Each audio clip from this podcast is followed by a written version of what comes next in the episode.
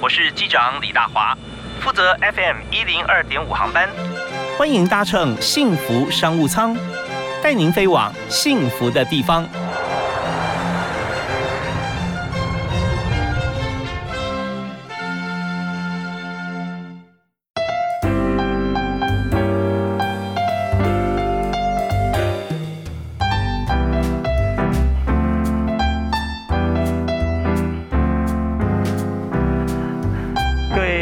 朋友，大家好，大家午安，非常欢迎您在每个礼拜一到礼拜五下午的五点到六点锁定 FM 一零二点五幸福电台，收听幸福商务舱，我是主持人李大华。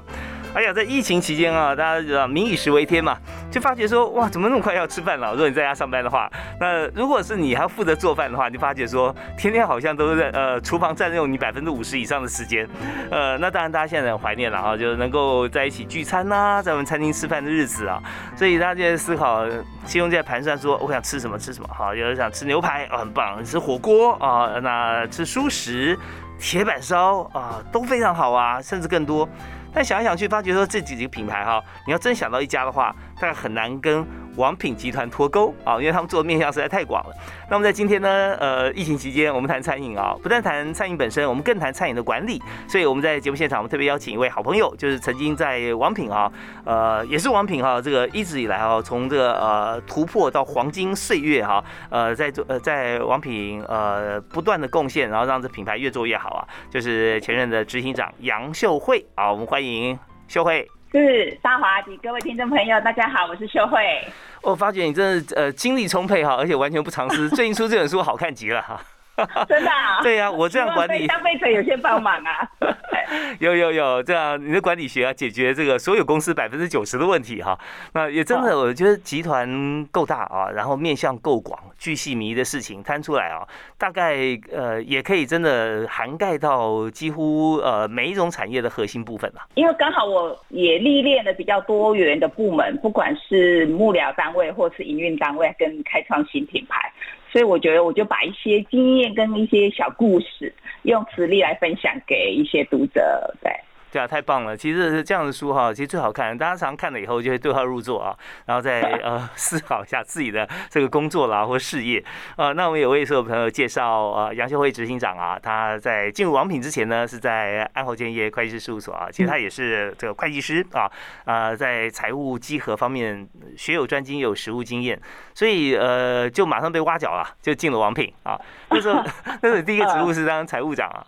对对对，OK。那在王品啊担任财务长啊，呃，当时的品牌其实还没有太多，对不对？嗯，对，那时候只有一个品王品而已。嗯嗯嗯嗯。那后来呢？呃，在经营的过程中啊，创了很多的品牌，那包含那个你说项目，你也是你出去开的嘛？对不对？是是是。OK，在二零零五年开的，在单一品牌的经营哈。我们先讲财务方面好了，单一单一品牌跟多品牌哈，那对于财务长的工作方面啊，你觉得最大的不同哈，跟呃最大挑战会是什么？挑战我是倒是觉得还好，因为都是餐饮业，那只是说它的四大成本的模组不会是都一样，所以我觉得要区分的清楚。比如说像十二锅，它就是属于比较低单价品牌，它可能四大成本里面的挪移。食材的比例一定会占比较高，那它可能空间就会比较小。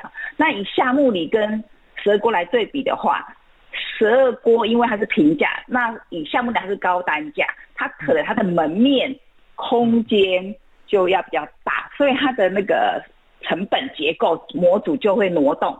所以我觉得可能在财务这一块，从单一品牌到多多品牌的管理，可能在这一块你就必须要随着品牌调性的不同，它的财务结构跟获利方程式就要有一些的调整。是，所以从集团角度思维看过不同的品牌的话，那这呃刚开始啊，呃不管是年轻还是中年创业，只要创一家店啊，呃不是连锁品牌啊，只有一家店，你所看的财务啊，其实就是很难用不同的其他的餐饮业的模式啊套用在自己，因为每一种方式跟你定的单价或者你的目标课程其实完全不同啊，那都要用呃最务实的方法来做嘛。对，嗯嗯，好吧。那尤其在你这本书里面有提到说，这个靠小框架扭转大学问的管理学啊。那呃，说的框架小框架是什么呢？小框架其实应该是说，我其实这本书里面很想跟大家分享的是，其实有很多事情我们都会看到现象跟问题的表象，其实没有抓入到深入到问题的本质。所以有时候我们所谓的小框就是啊，比如说我人被挖角了，大家就会想说，那我被挖角的人，我应该要用签约把他绑住，这样让人不离开。这个框架就是因为我们看到这个现象，可是事实上本质是什么？问题的本质是为什么他会离开？嗯，你签约你把他签了一年，因为同仁就建议说签约签一年或签两年，他就不会这么早离开，训练成本才把他拿回来。但是我心里想说，那那你一年后他也会离开啊，两年后也会离开啊。那真正的问题是你没有好到让他留下来啊。我们应该检讨的是我们的制度跟升迁管道。嗯嗯嗯，OK，其实讲讲到这个部分啊，我们就知道在餐饮业有一个呃，通常普遍的现象啦，就是跳槽其实很频繁啊，对不对？永远在找人。那 怎么样解决人才？他不是不走啊，他是很愿意留下来啊。那这就是公司经营的学问了。对对，OK，好啊。那我们要欣赏歌曲啊，我们第一首歌要由来宾来推荐，所以秀慧今天有没有想请大家听什么歌？我很想推荐给大家一首《我们不一样》，大壮唱的那一首《我们不一样》。OK，好，那那推荐这首歌有原因的啦，对不对？对，因为我认为每一个人都是在这世界上的唯一，不会有一个跟我一样的秀慧，也不会有一个跟你一样的大华。是，对，我觉得每一个人既然都是这世界上的唯一，我们。就是应该要做我们自己，对，所以我们要认清我们不一样，而且我们是优秀的，对。真的，那呃，其实就会提出来说我们不一样啊，这是第一句。那呃，接下来呢，你站在你对面的就问你说，那你有什么不一样？好，那你就要告诉他，所以我们认清自己是很重要的事啊。好，对对。好，我们来听这首《我们不一样》啊，稍后呢再跟秀慧来访谈，来告诉大家啊，在经营企业上我们要怎么样不一样。好，我们休息一下，马上回来。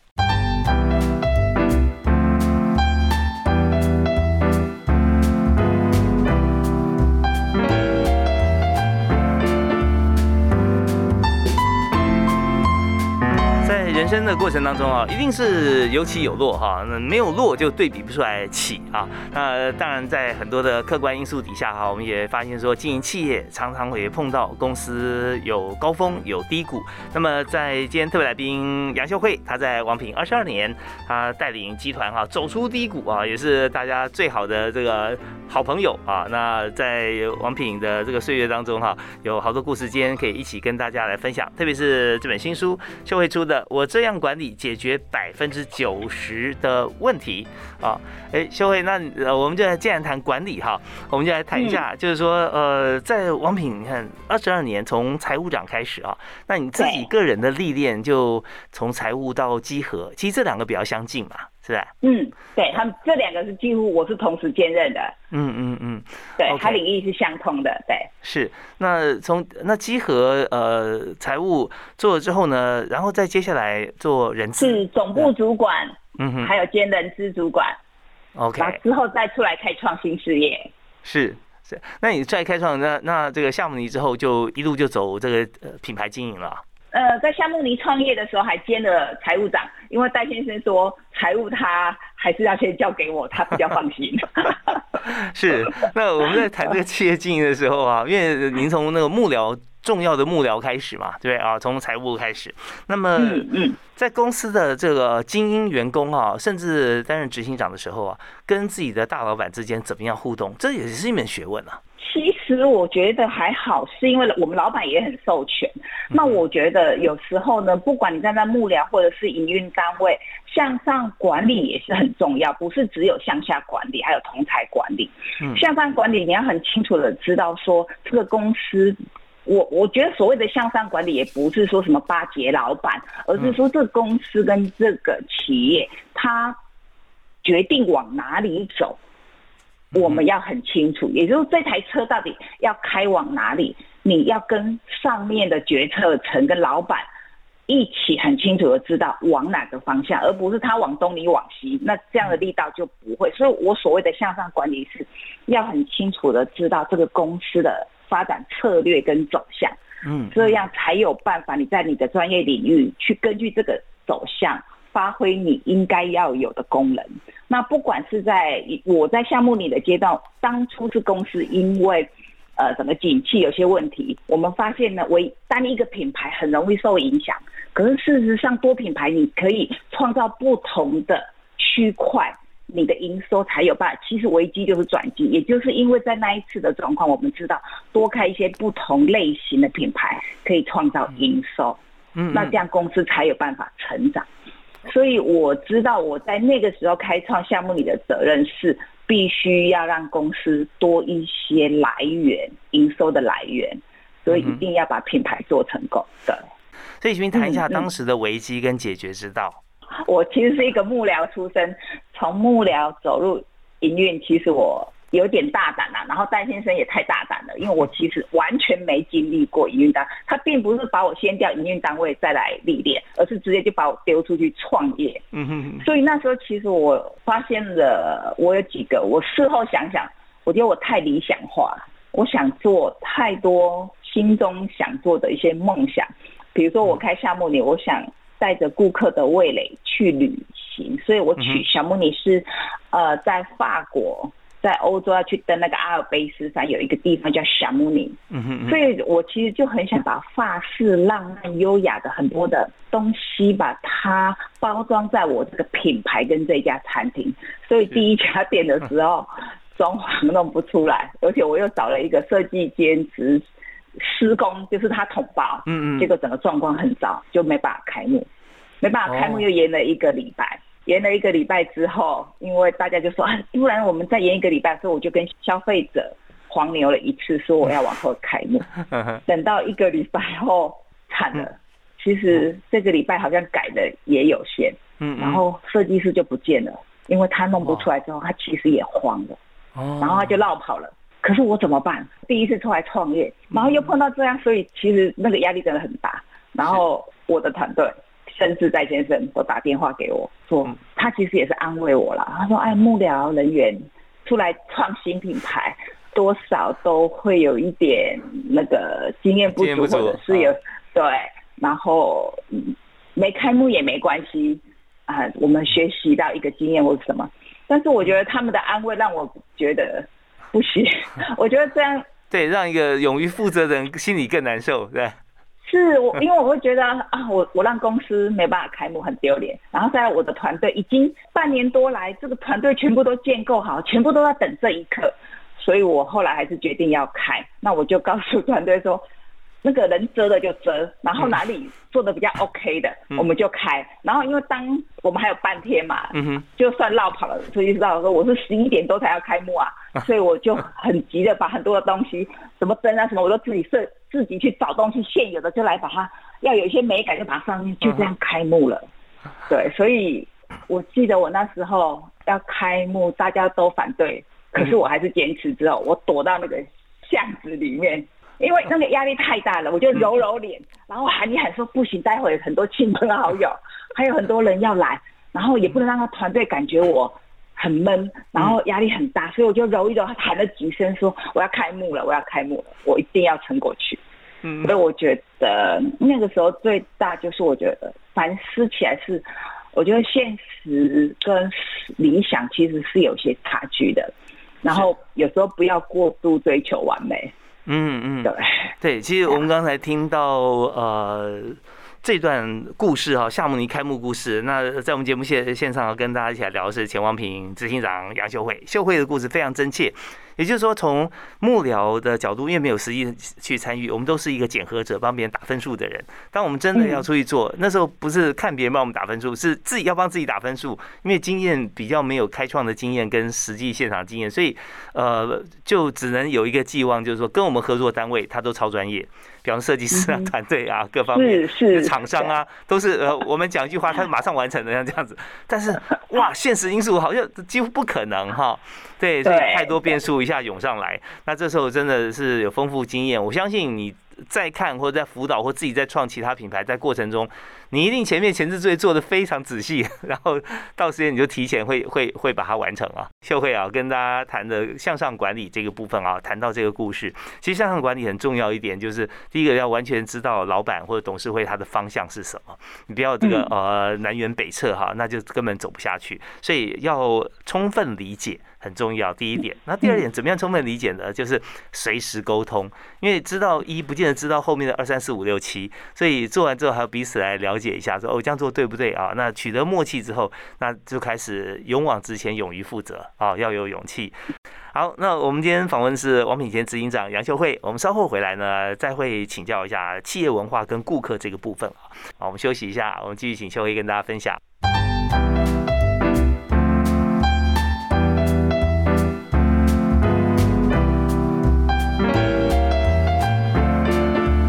今天幸福商务舱里面，我和大家呃一起来谈企业经营的朋友啊，就是大家非常熟悉的品牌王品集团的前执行长杨秀慧。那秀慧最近出了这本新书啊，解决了这个所有企业界哈，包含家庭里面可能百分之九十的问题啊，用他的管理方式。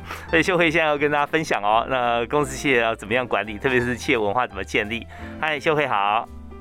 是大华，各位听众大家好。OK，我们刚刚谈那个夏目尼的这个创业故事啊，真的，我相信很多人有感。一开始开办的时候啊，总是这个万事起头难。那但是当一个企业一家企业开始进行的过程当中啊，要每天都很呃顺利不容易，但是。大家都用同一种心情跟方式去面对公司的问题啊，我觉得这是很重要，就是企业文化啊。在王品呃或者各个不同品牌哈，这个企业文化要怎么形成呢？因为我觉得每一个品牌跟每一个公司，它刚开始成立的时候，一定有它的中心思想。嗯，就像王王品当初戴先生，我会想加入的时候，也是他说他想要让餐饮做餐饮业的人被看见。嗯哼。嗯，所以那时候我觉得我加入餐饮业，我我从会计师把会计师执照丢掉，加入餐饮业，我也觉得哎，因为那时候很多朋友连家人都会觉得，那你都有会计师执照，还跑去做餐饮，你有没有头壳坏掉？可是我觉得，但是这个理念，对，所以我我觉得我是认同的。那就像我当初开夏目里这个品牌一样，我当初开夏目里，我只是希望把铁板烧这个。有时候好像都是只有以前的老板在带我们去吃，我才吃得起。我希望他让一般的上班族或者是想慰劳自己的人就可以吃得起，而不是那么高端，然后是到比较平民跟亲近，而且把他的一些缺点，比较一些什么昏暗啦，然后。比较脏乱那一种，我想把它变得比较明亮、舒服，所以它走比较法式的。所以我觉得每一个品牌或者是公司，它成立的时候一定有它的初衷。嗯，那王品在成立的时候就有希望大家是用团队来共创这一个公司跟共同经营，所以我觉得它的理念是以人为本，然后以消费者为主，然后把同仁当家人、顾客当恩人、厂商当贵人。然后我觉得这个中心思想就是不断的散播。散播，散播，对。OK，所以那怎么样做到把同仁当家人呢？我个人是会从几件事，第一个先从称呼开始。嗯哼。呃，大华你一定会听，我绝对或者是很多王品的伙伴不会把同仁叫员工。嗯嗯。这点我非常坚持，只要有人一进来，他讲说啊那个员工，我就说不是员工，是伙伴，是同仁。啊。啊，然后从称谓就。开始，那再来就是呢，我每次我以前我们还写了一个那个 app 里面，那时候叫资讯部要去写，因为我每次在连锁店两三百家，我不可能叫得出每个店长主厨的名字。Yeah，那我每次呢都是要进入哪一家店的时候，我就会在门口先搜寻一下这家店的店长主厨叫什么名字，一进去我就讲大花，对，然后好亲切啊，对，同仁会觉得。你记得我的名字，他会很很开心。那另外呢，公司在同仁这一块又做了很多的一些关怀的，比如说同仁讯息，或者是比如像我们会有量血压，然后我也会定期，比如我在书中就有提到，说我连量血压的管理跟关怀也把它变成 SOP，因为我觉得怎么办？我当执行长，我要管的是将近二十个品牌。然后呢，店长主厨有六百多人，我怎么办？我不可能每个都关怀啊，所以我就定出来说，只要血压一量，当月超标，身体有状况的，我就要求管理部列标准 SOC 去关怀同仁。嗯，也就是由他的直属主管直接关怀，一定要关怀。然后呢，连续两个月的话，就由管理单位，就是我们总部的管理单位，要去关心。那连续三个月，我的他就要把资料给我，我的秘书就会打电话去关心他，甚至会跟他说：“执行长很担心你的血压不断的飙高。”那如果连续三个月以上，或者是半年内有三出现三次的，我就会打电话亲自打电话。所以同仁就很紧张，他说：“哎，你你怎么还自己打来？”我说：“血压飙高好久了。”嗯嗯，这样，然后我就我就会希望他赶快看医生，或者是想办法解决。那如果你想想看，接到老板跟大老板的电话，他第一个月还 OK，第二个月又接到的时候，他就马上跟我讲说：“ 哎，你我会我回去我已经在检查了，然后怎样怎样怎样。” 下一次我再碰到他的时候，我就说：“哎，你血压有没有降下来。”他就我已经去看医生了。哎，真的有像那个公司里面工呃呃同事哈，我常讲说，同事如果说相处的时候工作愉快啊，这已经是前世修来的。如果在公司里面哈，能够交到 much 好朋友啊，那几乎不太可能，因为立场常常会互换嘛，会彼此会攻防。对，但是真的，我们常讲说啊，血压高哦，血压高哦，好，那我也不能做什么哈，那那你家的事啊，那那你把他当他家事，他就不是你家人了。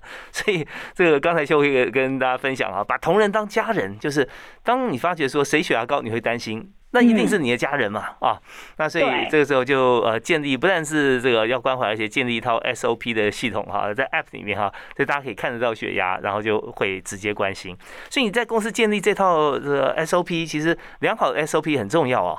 因为我觉得至少尤其像我们工作那么忙碌，那么多事情要处理，你有些小事情你就把它列示清楚。我连婚丧喜庆也是一样。我就是啊，离离我比较近的，比如说是事业处的主管，然后第二层可能就是经理级，第三层可能就店长主厨。那我他们家人有发生婚丧喜庆，我就会列一张表给我的秘书，哪些我要亲自打电话，哪些我要亲自去医院看的，哪些我要出席，哪些我只要送花送礼。我的逻辑是，只要它是经常性发生。我要解决的经常的问题，我就会努力去把它形成制度跟规范。是，就是因为我们做了很多的关怀，而且列入了这个标准作业流程哈，SOP 这样做做出来哈，那大家会觉得说，它是不是三天打鱼两天晒网，放个烟火就没有了？是持续关心，而且是每一位同仁，只要是呃发生同样的状况哈，你都会去关心他。OK。好啊，那呃，当然我们刚刚提到的很多是照顾员工部分哈，但公司我们也会有这样想法，通过我们会有一个制度或编列相关的经费。但是很多的公司哈，它在大主管方面，我们从财务财务财务角度来出发，或稽核角度来出发的时候，很多公司有一些费用哈是交际费啊，交际费就很难去思考到说它到底能够有多少产值，它能够发挥的时候，可能一下它的效益呃百倍千倍于这个交际费，有可能它。呃，一二十四，二三十四，但是对这样这这个项目是没有任何作用的。所以，如果发现公司呃主管交际费过高的话，该怎么办呢？呃，秀慧也有办法，也在这本书里面，我们稍后回来谈。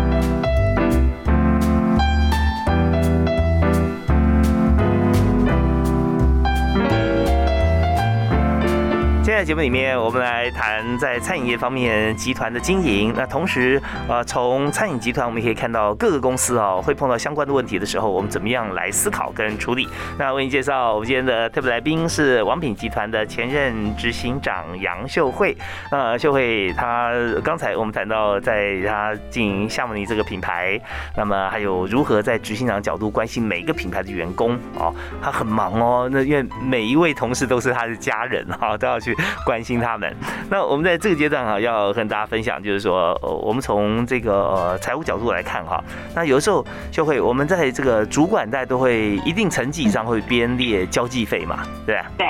那但是有时候，尤其是业务啊各方面要洽谈，那交际费如果说有些主管他的交际费过高啊，他除了他自己的表定交际费以外哈，他可能会有呃更高的支出，而且经常性的啊，那这个时候公司要怎么样看待呢？应该说我对同仁跟对所有业务单位、所有专业部门的交际费，我们都是采信赖制度，就是我们相信他们是因为需要而产生的。所以其实当初我看到很多餐饮业，以及我刚加入王品的时候，以及我现在在辅导，我就发现了很多的企业。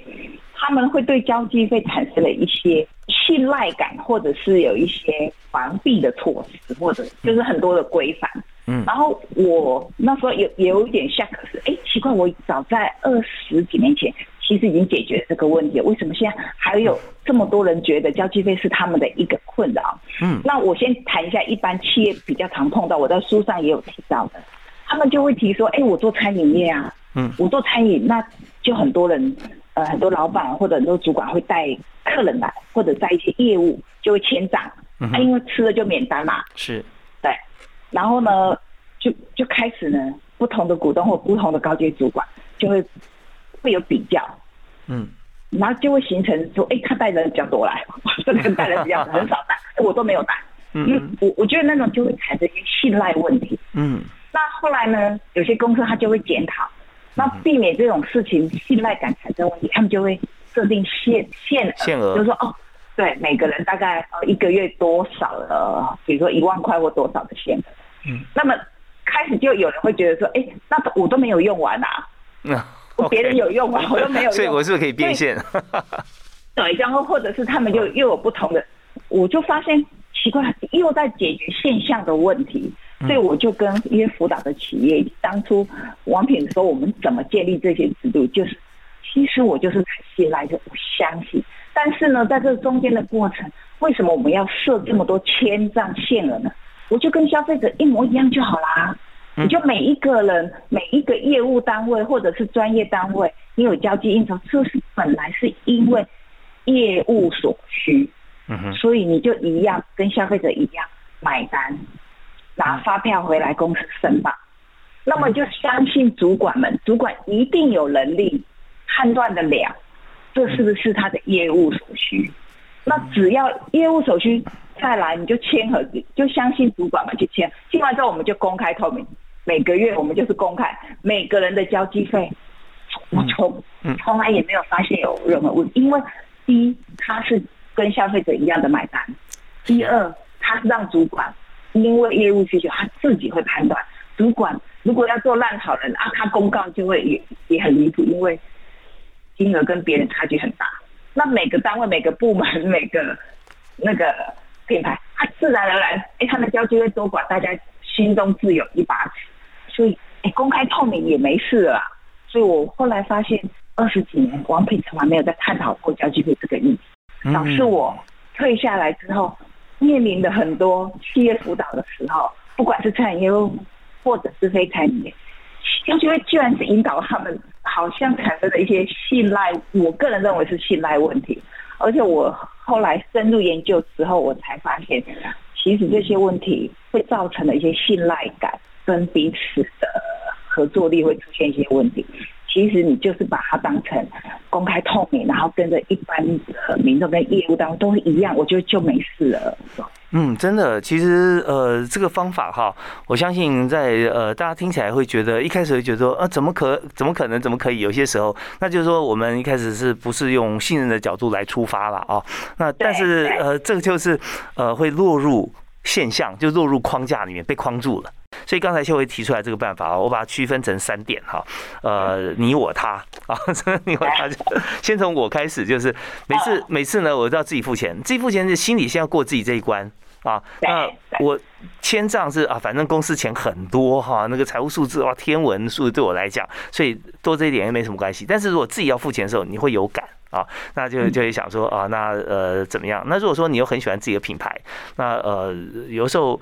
不管是呃，大家猜测心态还是自己怎么样哦，就反正大家来这个，可能是有点业务关系，或或者百分之呃九十业务关系当然过来，可能是只有百分之十的业务关系，百分之九十是也许就借个机会来欢聚啊，会用框架的想法啊，那这样的话你自己先付钱就会过这一关，觉得说是不是 OK？那第二个是你呢，就是公司，那公司要维持利润中心嘛。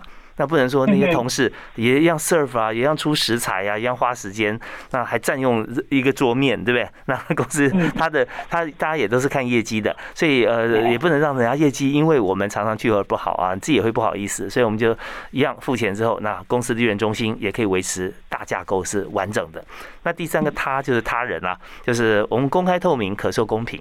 啊，大家都可以看得到，呃，也不会有人要求你说你吃太多喽，都没有赚钱，那那你自己也会有这样自我调整，所以呃，我在我看来啊，就会用是你我他的方式哈，那这样的话真的大家都没问题啊。大好，你很厉害，这样马上给我拆解成你我他。啊，我觉得是你这个方法真的是互信嘛，因为就要把同事当家人了嘛，就已经把他当家人，怎么会去这样子呃到处去监视他呢？对不对啊？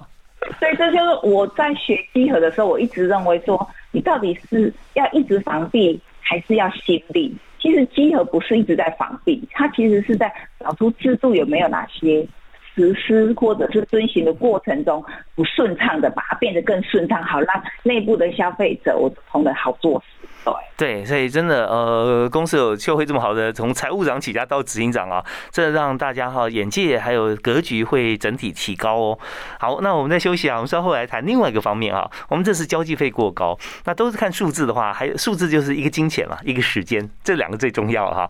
所以呃，金钱以外还有时间，就是加班了啊。如果说在公司里面哈，那么有一些同仁哈总是经常性加班，那这时候老板也未必开心哦。好，那要怎么样面对这个问题？我们稍后回来讨论。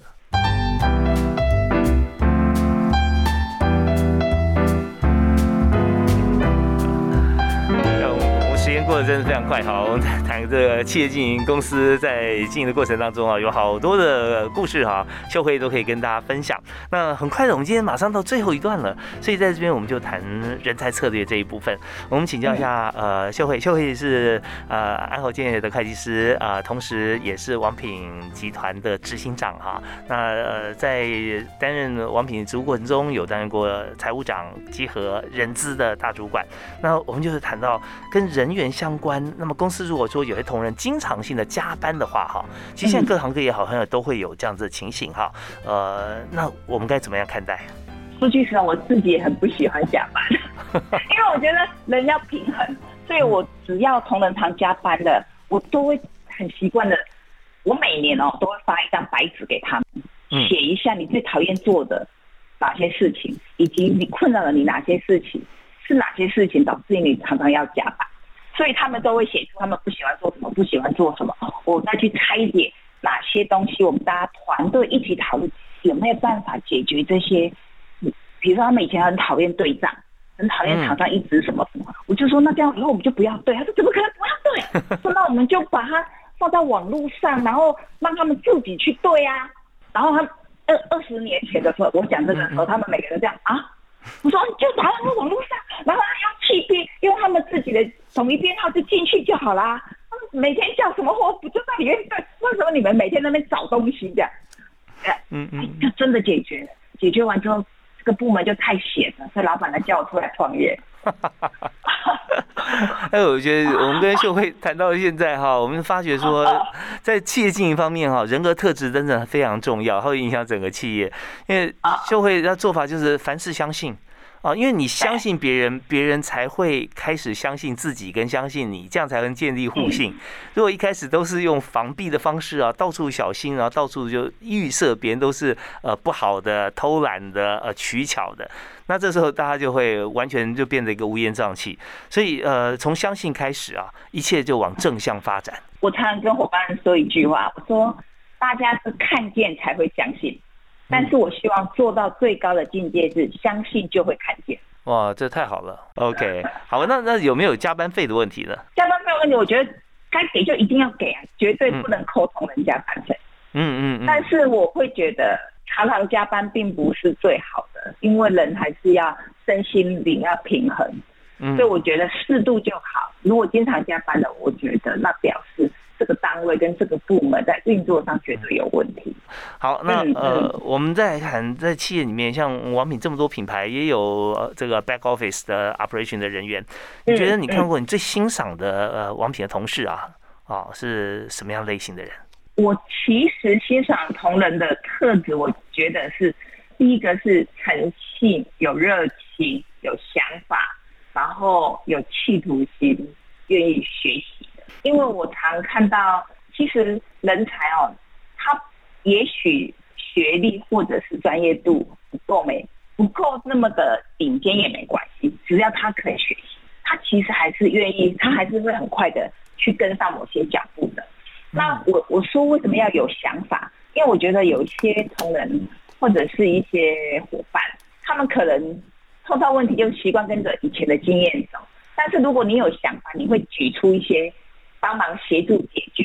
比如说有一次我就跟研发在讨论的时候，嗯，我就说奇怪，为什么有很多新的品类的食材，很多事业处都不愿意用，然后为什么都拒绝？采购部就很就跟我说啊，我们很想推新的东西呀，可是他们都不用。